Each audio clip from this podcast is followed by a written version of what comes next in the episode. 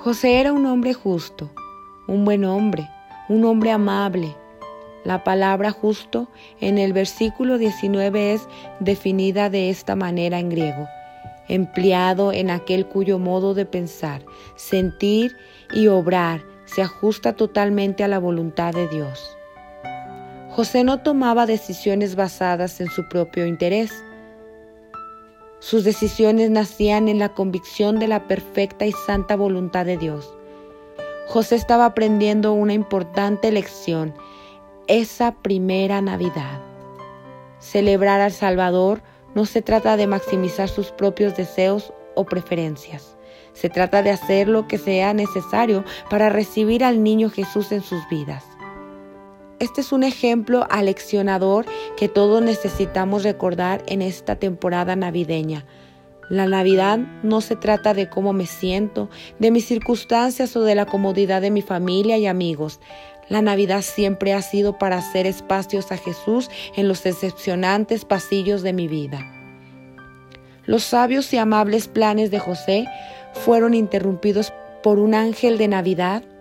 Qué maravilloso es saber que aun cuando creemos que hacemos lo mejor de lo mejor, los caminos de Dios son aún más elevados que nuestras mejores intenciones. La Navidad es un momento en que lo mejor del cielo interrumpe nuestras bondades.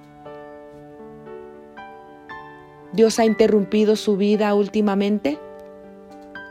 Quizás esta Navidad desea hacer una balance de su vida y darse cuenta de que Dios tiene el derecho de interrumpir su mundalidad.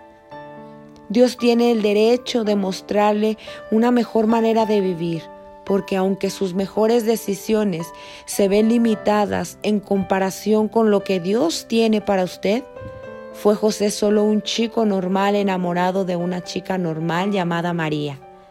Sí, y no Dios siempre tiene planes distintos a los ordinarios para aquellos que eligen un estilo de vida de rectitud inflexible. Dios desea utilizar a, cada uno de nosotros como el vehículo por el cual Cristo se revele a cada generación. Si usted piensa que la Navidad fue solo sobre José y María, está usted más que equivocado. Podría también unirse al Grinch y envenenarse en su opinión de la Navidad. El anhelo de Dios es hacer la Navidad a través de usted en este momento de la historia. Usted está aquí para revelar el carácter y el corazón de Dios. Es lo que hacen las personas justas, no solo en la Navidad, sino los 365 días del año.